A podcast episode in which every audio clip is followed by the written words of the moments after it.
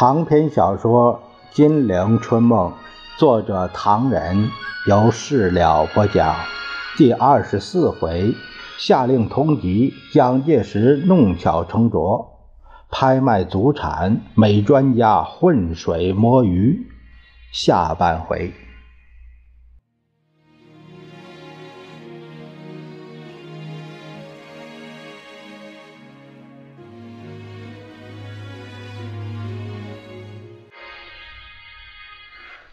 傅静波正襟危坐，拿起通讯稿，他读了起来：“合众社南京五日电，中外人士一般都不重视国民政府的动员令。他们说，此令是否将有助于军事行动，是极端可疑。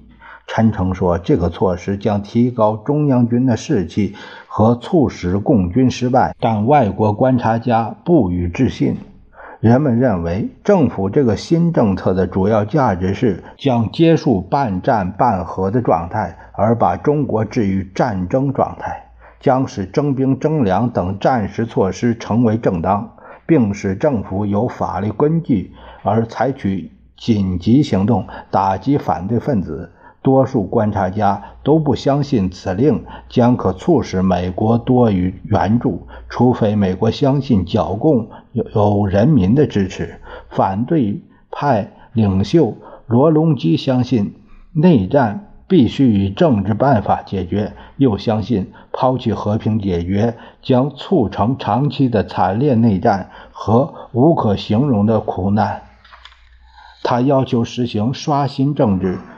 保障人民自由和解除人民痛苦。还有一个短电报，也是合众社的，说蒋主席可以可能亲自督师对共作战，像抗战前他在江西一样。关于滇越川滇两条铁路让给你们经营的事，已经开始好几天了。是的，司徒说。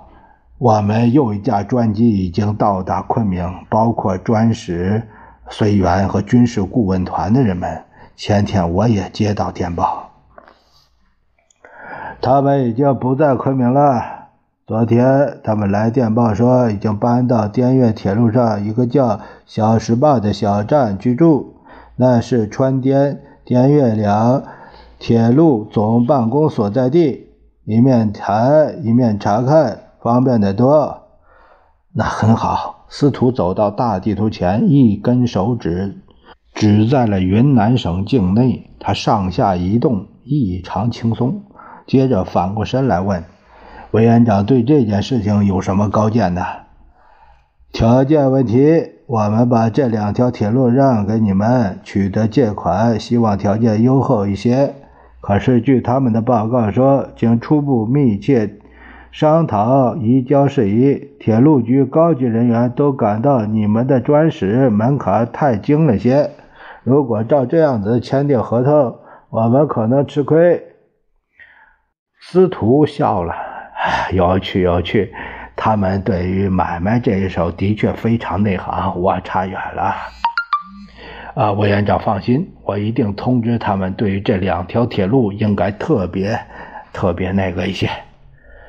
关于无限期延长美国驻华人员免受中国刑事法庭裁判的立法已经通过。啊，谢谢谢谢，不必客气。根据治外法权，美军将只由美军司法庭审判。为了有所借口，立法院是这样说的：为了延长战时条例，同意此种治外法权。应实施至驻华美军全部撤离时为止。傅静波又向司徒用英语交谈了一会儿，以补充司徒对于老蒋那奉化官话的了解不够。司徒听了一句，点点头，显出出十分感动的样子。委员长，我代表我们的总统向你致谢。美国治外法权无限延期，西南两铁路移交给我们等等。都说明了中美一家好极了。为了表示我们的感谢，我想最近你们军粮奇缺，那一笔三亿五千万元援助外国法案中，你们需要的援助，干脆变成大米，好吧？好好。蒋介石其实对军队缺米不大有兴趣，但又不能说明。司徒见他神色不对，忙追问：“委员长是否另有所需啊？”呃，这个蒋介石随口应付着：“前方来电报，医药器材也很缺乏。那再弄点医药器材好了。”景波，你记下来。宾主随便谈笑，天已经昏黑。司徒得知蒋介石当晚没有宴会，他高兴了。那干脆请夫人也来，在这里便饭，尝尝我们的大师傅手法，好不好？蒋介石也就答应了。于是华阳杂处，文文武武，倒也来了十来个人，中菜西吃，高高兴兴，说说笑笑，颇不寂寞。正吃着，电台送来公文，司徒一见大喜，拿着给蒋看，太好了，太好了！美国航务委员会的决定，即将把二十五条剩余商船送给委员长。哈，哎。看看，美国决定把来自日本的战舰送给你，委员长。电报上说，这批物资，日本赔偿舰一共八艘，比中国海军目前所有的战舰还新呐。蒋介石夫妇咧嘴笑了。委员长，你们现在可以完全明白，不管中国有人怎样反对你，不管有些美国官兵怎么样反对你，但我们白宫对你的帮助。是不变的。看，瞧瞧这个电报，尖锐说明了一件事：美国支持你，美国支持你呀！蒋介石感激涕零，他叹了一口气：“啊，但是要不是白宫这样鼎力帮助，我对前途不敢乐观。这几天的局势实在叫人……哎呀！”烦死了！